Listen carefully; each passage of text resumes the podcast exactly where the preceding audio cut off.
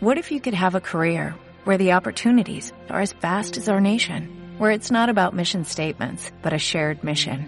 At U.S. Customs and Border Protection, we go beyond to protect more than borders, from ship to shore, air to ground, cities to local communities. CBP agents and officers are keeping people safe. Join U.S. Customs and Border Protection and go beyond for something far greater than yourself. Learn more at cbp.gov/careers. Podcast Millennium. Ahí estamos viajando, guayas, guayas, un tema de casi de los, de los 90, cuando conocí a un señor que se llama Diego Esteves.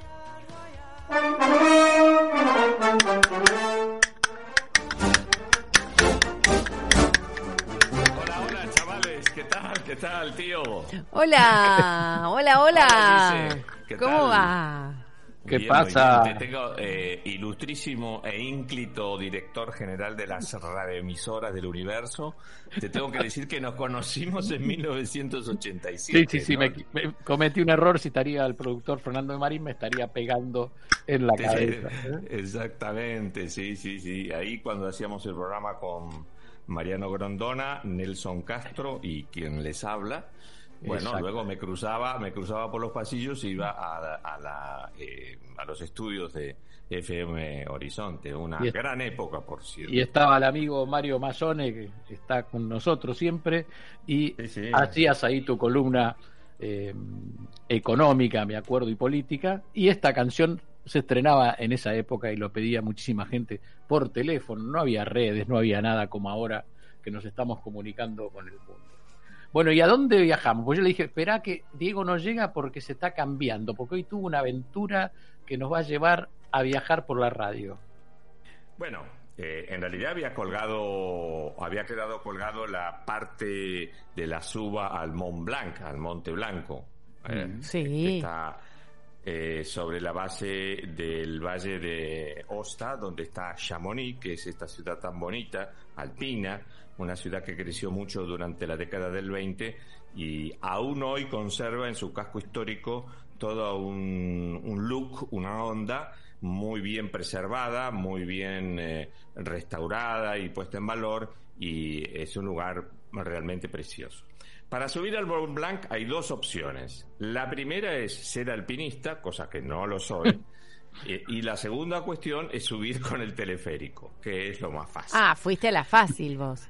Y querida, ¿sabés lo que son subir 4.810 metros de altura? Yo le dije a Gisela que estabas vestido con las sogas. No, toda, me dijo que estabas en estado, además, te digo.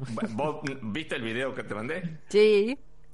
Bueno, ahí hay un- unos, ah, este, bueno, gente que yo le enseñé cuando yo al pie, hacía alpinismo. Ah, claro. muy Son bien. ex alumnos míos. Sí, sí, sí. Muy bien. Muy Este, bien.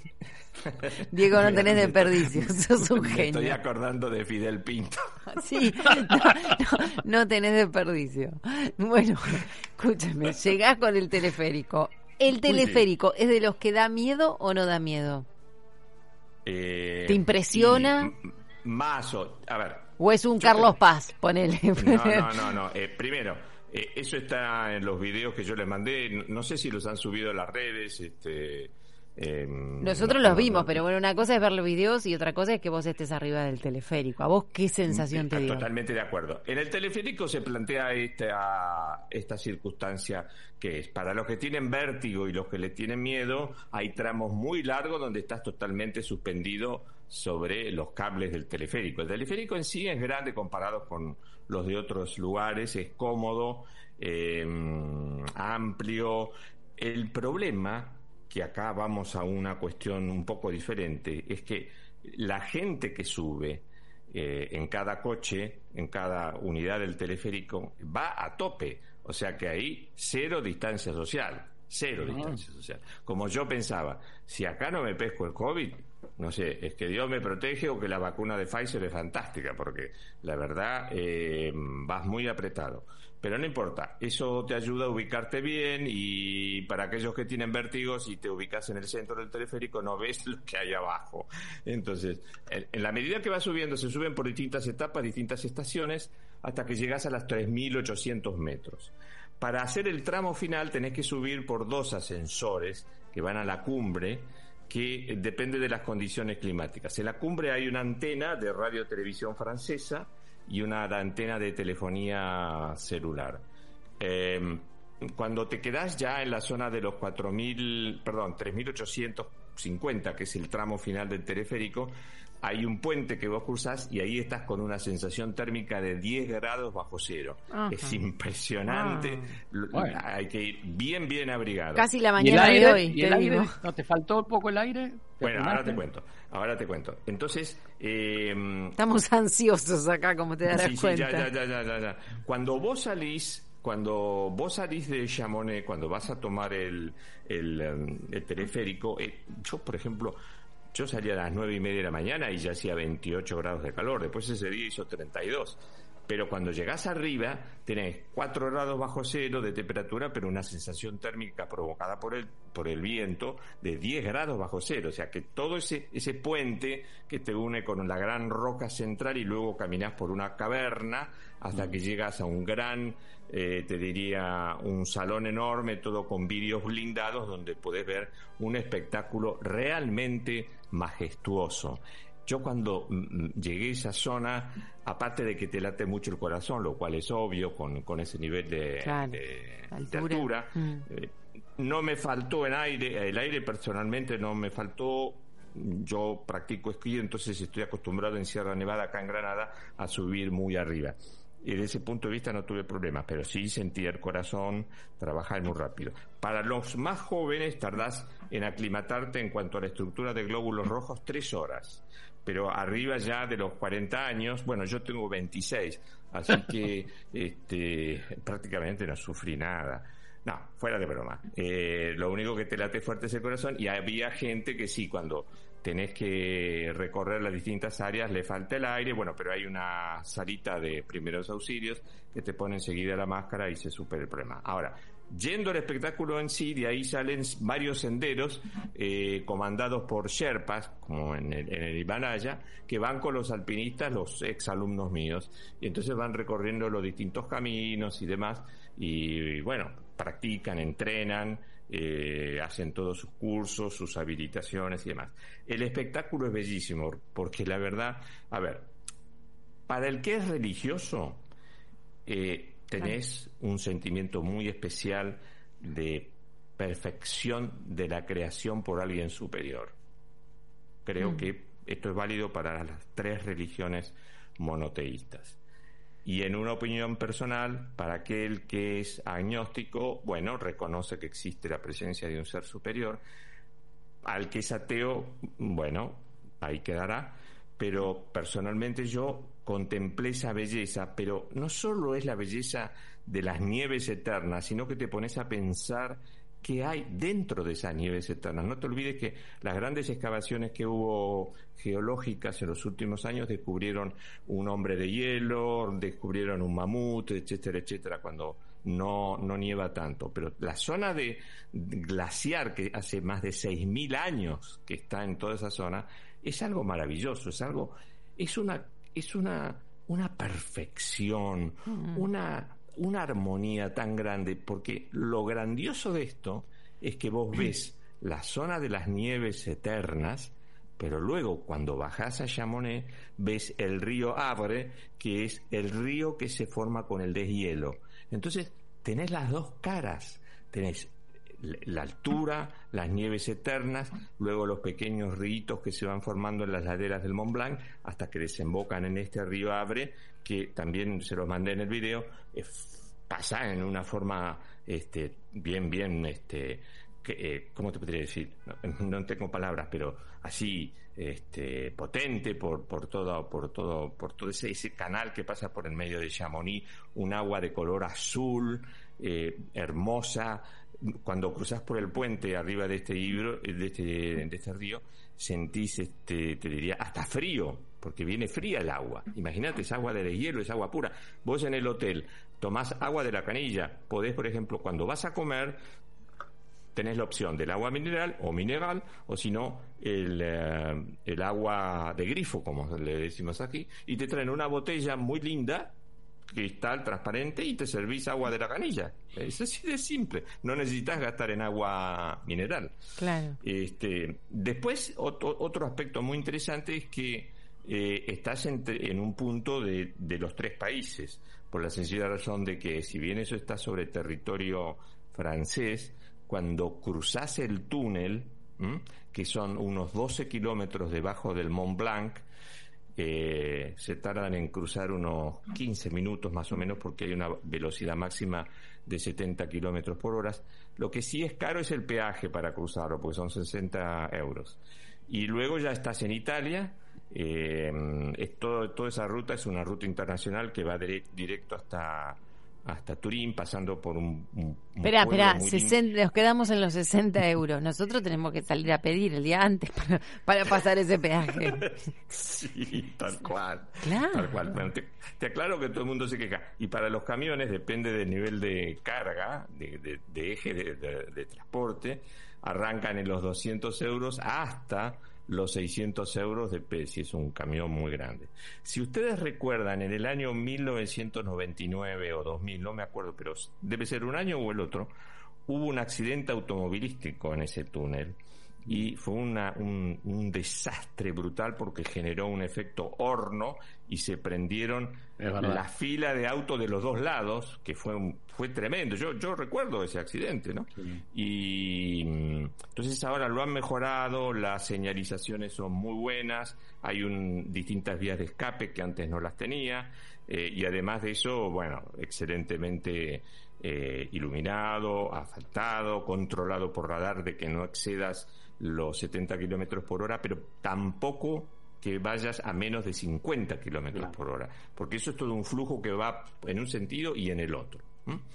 le quiero decir a Gisela que está haciendo con la calculadora, son 6.887 pesos argentinos el Ah. peaje para pasar, Ahí. nada más. Nada más. Pasá vos mejor, Ahora- Diego. Pasá y contanos. No, a mí a veces cuando hablo con, bueno, con muchos de ustedes y con otros amigos que me dicen, sí, porque son 10 mil, 15 mil, digo, no, no me digas en pesos porque perdí la noción ya, no, no, no, ya está, ya está. Ahora, eh, del otro lado italiano, en esta localidad que yo te decía de Aosta, eh, es una, un pueblito hermoso con unas riquezas eh, arqueológicas de- del Imperio Romano fenomenal. Hay un arco magnífico en honor al emperador Augusto.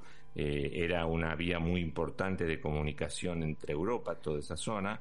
De manera que, o sea, yo como experiencia fue maravillosa. eh, realmente en lo, en lo espiritual, para mí llegar a la cumbre del Mont Blanc, que es el pico más alto de Europa Occidental, fue una experiencia maravillosa.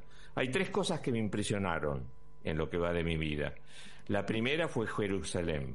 Mm. Estar en Jerusalén es, es, es único. La segunda cuestión es eh, la del eh, Mont Blanc. Yo diría, sí, básicamente la del Mont Blanc, eh, después de lo que acabo de ver, es, es así. Y bueno, después este vienen las pirámides de Egipto. Esas son las tres cosas que más me han impactado en mi vida ahora recorriendo el mundo, digamos, ¿no? Un- una comparación interesante es que, por ejemplo, en toda esta zona había muy poca gente. Vos ves lo que está ocurriendo acá en España, que toda la costa de la playa que da sobre el Atlántico, desde Huelva, pasando por Cádiz, Caonil de la Frontera, Santipetri, Sahara de los Atunes, que es donde yo les comenté que se, cazaban todos los, los atunes, eh, con la almendraba famosa, que hicimos un programa muy lindo ese día, y luego llegando hasta Tarifa, hasta prácticamente el Peñón de Gibraltar, todo está ocupado, todo, los precios son tres veces más caros que en, en Suiza, por ejemplo, eh, la comida y la hostelería. Y ya, eh, Y- digamos, y es caro Suiza. Y ya de por sí estoy hablando de Suiza, que es muy caro. Claro. Es muy caro. Eh, y en Francia, por ejemplo, la comida en Francia, en la zona de Chamonix, lindos restaurantes, como yo te decía, eh, mucho más barato que comer acá en la costa del Mediterráneo en estos momentos. La avalancha de gente que estamos teniendo es tremendo. Yo vine de hacer este un trámite hace un rato y venía por la vía contraria, digamos, venía para casa y veía toda, toda, toda la fila de autos y autos y autos por la autovía, este, todos directos para, para distintas localidades de, de la costa del Mediterráneo. Están con partiendo. el agravante, con la costa, con, con el agravante que también están caros los pasajes. Para que te des una idea, por ejemplo, hoy un vuelo de Málaga a Milán está Mm. costando 34 euros. O sea, la mitad del peaje para cruzar el Mont Blanc. 34 euros, nada más. Ah.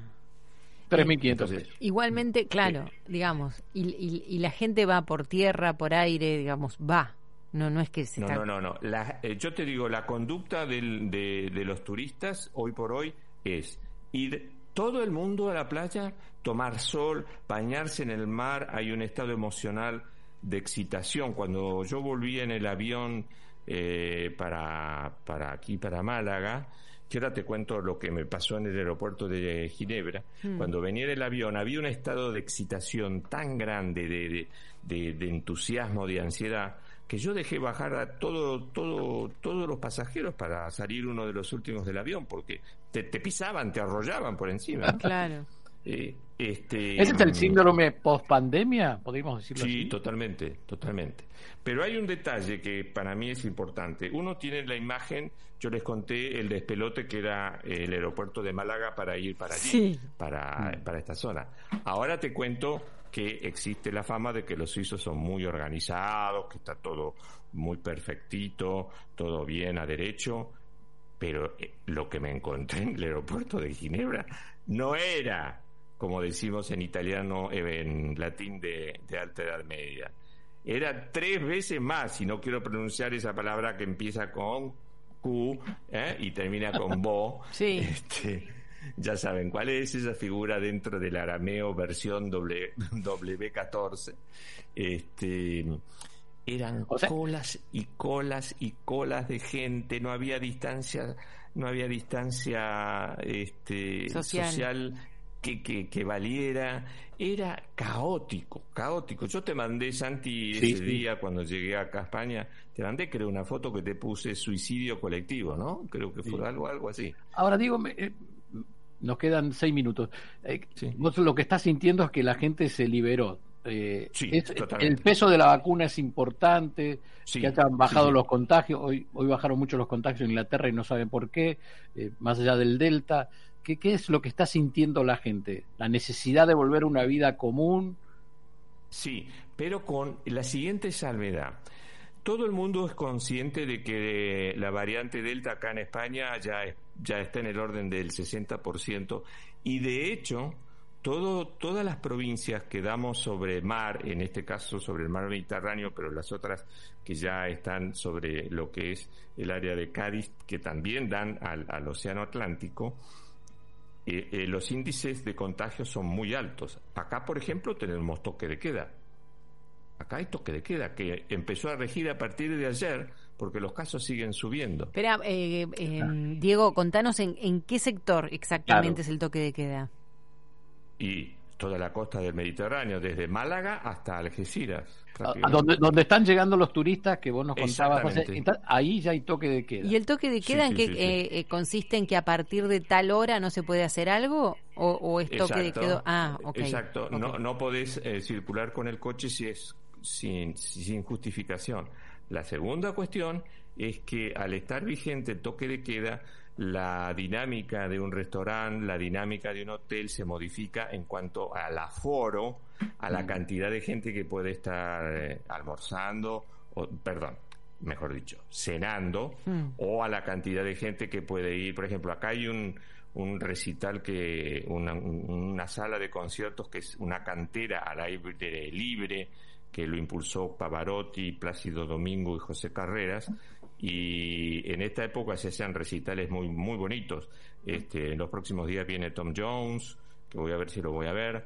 Y también viene, mm, eh, bueno, lo- los principales, este, las principales bandas de, de aquí de España, de Inglaterra, viene Plácido Domingo también. Entonces, el problema que se estaba suscitando en Starlight, que ese es el- el show, era cómo organizaban ahora eh, el tema del manejo de las reservas que vos hiciste. Claro. Eh, claro, porque en el caso de Tom Jones, por ejemplo, Tom Jones es uno de los más caros que hay, al igual que el de Plácido Domingo. Una platea en una buena ubicación está en el orden de los 300 euros. Entonces, todo eso es bastante complicado ahora que lo tienen que readaptar. No, no, no. Y Diego, Esto empezó ayer. ¿Ahí Sí. seguían teniendo en cuenta el tema del aforo?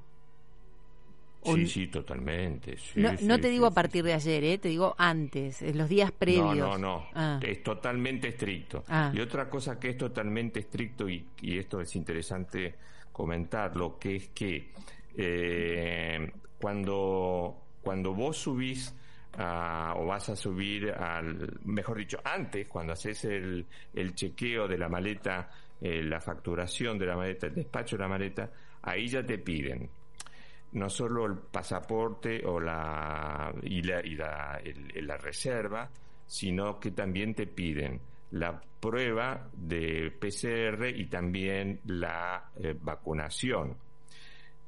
Eso por un lado, y te retienen, yo lo tengo en el teléfono, pero aparte yo siempre llevo copia a papel porque a veces siempre hay que tener el plan B. Mm. Y son muy estrictos, son muy estrictos. Y ahora te voy a contar lo que, lo que pasó. Después te piden un aplicativo, un aplicativo que es el, eh, lo que se denomina el pasaporte verde, que pa- para cada país es distinto. Entonces, vos tenés que escanear el código QR al país donde vas. No te olvides que Ginebra es un país que va hacia hay, hay destinos aéreos para todas partes del planeta. Hay 3.500 organismos internacionales en Ginebra. Y, Dicho eh, esto, Sí, espera que te quería hacer una pregunta. Sí. eh, Suiza. Estamos hablando de, Sí. eh, ¿sí? Eh, no, Sí. per- eh, no pertenece, no está dentro de las reglamentaciones de la Unión Europea para el tema vacunas COVID. no, No, no, no. no, queda fuera de, de toda la reglamentación. O sea La- que sí. Suiza, Suiza no está dentro de la Unión Europea. Claro. Tiene, tiene su propia moneda. Porque me quedé propio pensando lo que contaste vos el otro día, que no dejaron subir a dos personas porque tenían dada eh, una vacuna la- que, eh, que era Claro. el Sputnik, ¿no? Creo que dijiste Sputnik, vos. sí, sí, bueno, sí, eh, pero claro, no, no, no, no podían salir de donde estaban directamente con la vacuna que no autorizó la Unión Europea. Así es. De la misma manera te digo lo que nos sucedió. Una vez que tenía yo el ticket de embarque, subo al primer piso. Eh, estaba famélico, pobre, viste, me fui a comer. Claro. Lo, lo único que había, me comí una pizza este, y un agua mineral. Y después ya me fui al control de seguridad, que lo, que eso lo tiene magníficamente organizado ya desde hace muchos años. Y luego, cuando te toca el embarque al avión, te vuelven a pedir, como hicieron en Málaga, las vacunas, te vuelven a pedir el PCR, te piden el código QR del, del pasaporte verde, que es el que ahora se va a empezar a pedir cuando vos querés ir al cine, al restaurante, al bar, al pub, eh, todos sitios públicos, hasta tal punto hoy que, por ejemplo, este, un colega nuestro de radio de COPE, bueno, vos la conoces mucho, Santi, la pr- primera cadena de, de España, decía hoy en su editorial de la mañana, lo peor que le puede pasar a un español es que le pidan el código QR para entrar en un bar Claro. o en un bodegón. A vivir Claro. con el QR. Sí, ¿Le podemos pedir a Gise los oyentes? Que si tenés oyentes. Pero eh, sí, Gise? ¿cómo no? Dice, estoy preparada para escuchar el mágico viaje de Diego Esteves. Todos los jueves me transporta de Devoto hacia Europa. Así se va, Ah, ¿eh? sí. Desde Devoto hacia Europa. Otro de los mensajes dice, el cambio cada, dice, con el cambio cada vez veo más lejos viajar. Pero por eso Uh. lo tenemos a Diego. Es la, es la idea. Dice, viajar ahora que nos es tan difícil, dice, qué bueno es viajar con Diego, Luis nos manda esto. Bueno, oyentes que van escribiendo al 11 21 87 1067 y que están haciendo la valija con vos, ¿eh?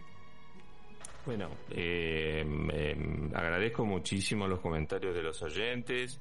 Como siempre digo, nosotros estamos acá en Millennium, en BDR y en mi programa Sol de Madrugada para ayudarlos a pensar, eh, aportar ideas y demás. A propósito de esto, quiero decir lo siguiente. Ayer estuve viendo el código QR que el gobierno de la ciudad implementó. La verdad que está hecho la Bartola. Hay, cosas que se hacen muy bien en la Argentina, hay cosas que se hacen a la Bartola y hay cosas que se hacen muy mal. En este caso, está hecho a la Bartola, está hecho a las apuradas por una cuestión electoral. Espera, ¿Por qué digo esto? espera. ¿Por qué digo esto? Sí, decime. No, Decime. ¿por qué digo esto?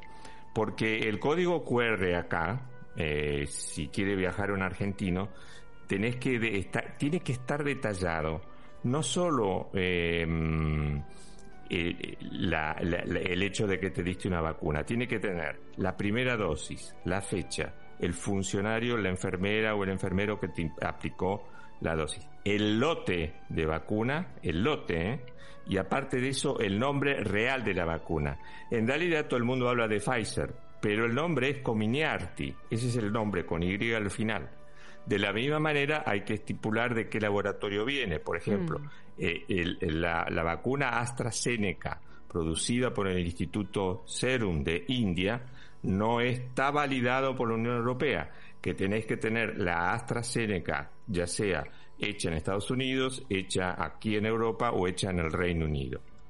E- ese es un tema que quiero aclarar para aquellos que, bueno, tengan la posibilidad de venir para estos lugares, porque el código hay que hacerlo eh, con norma internacional, porque si no siempre estamos colgados del pincel en la Argentina, cuando se hacen las cosas a la Bartola. Ujú. Espera que no me quedó claro.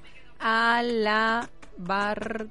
Tola. Definición. Sí, sí. El jueves que viene te Sí. cuento qué quieres decir. Les cuento a todos. Gracias, Diego. Un beso grande y gracias por llevarnos a viajar. un, un chivito, un chivito muy chiquitito. El lunes estoy haciendo sol de madrugada en este plan verano. Así que ahí los espero a mis orejitas candorosas a las 6 de la mañana. Pásalo bien. Buen fin de semana para vos. Buen fin de semana, Chau, chicos. chau. Un abrazo muy grande. Adiós. Bye bye. Mañana a las 5 de la tarde nos volvemos a encontrar, señor Santiago Pondlesica. Yo le aviso, que si usted quiere ser director de radio, tiene que elegir o conductor de programa. Acá no se, nadie se hace el chancho rengo, ¿eh? esto lo dijo el presidente ayer. Una cosa o la otra. ¿Usted quiere ser candidato? Tiene que dejar en el lugar. Así que mañana hablamos, Santiago Pondlesica. Mañana, mañana nos retamos a duelo. Listo. ¿eh? Chau, chau, hasta mañana. Tripulación, preparar cabina para el aterrizaje. Este vuelo ha comenzado su descenso para aterrizar a las 19 en su lugar de destino. Nuestra tripulación. En la operación técnica Gerardo Moyano y Esteban Cavalieri. En la producción Pablo Hellman. y al comando de este vuelo, Gisela Larsen y Santiago Pondlesica. Deseamos que hayan tenido un buen vuelo y esperamos verlos de nuevo a bordo. Los esperamos mañana a las 17 para un nuevo vuelo de regreso.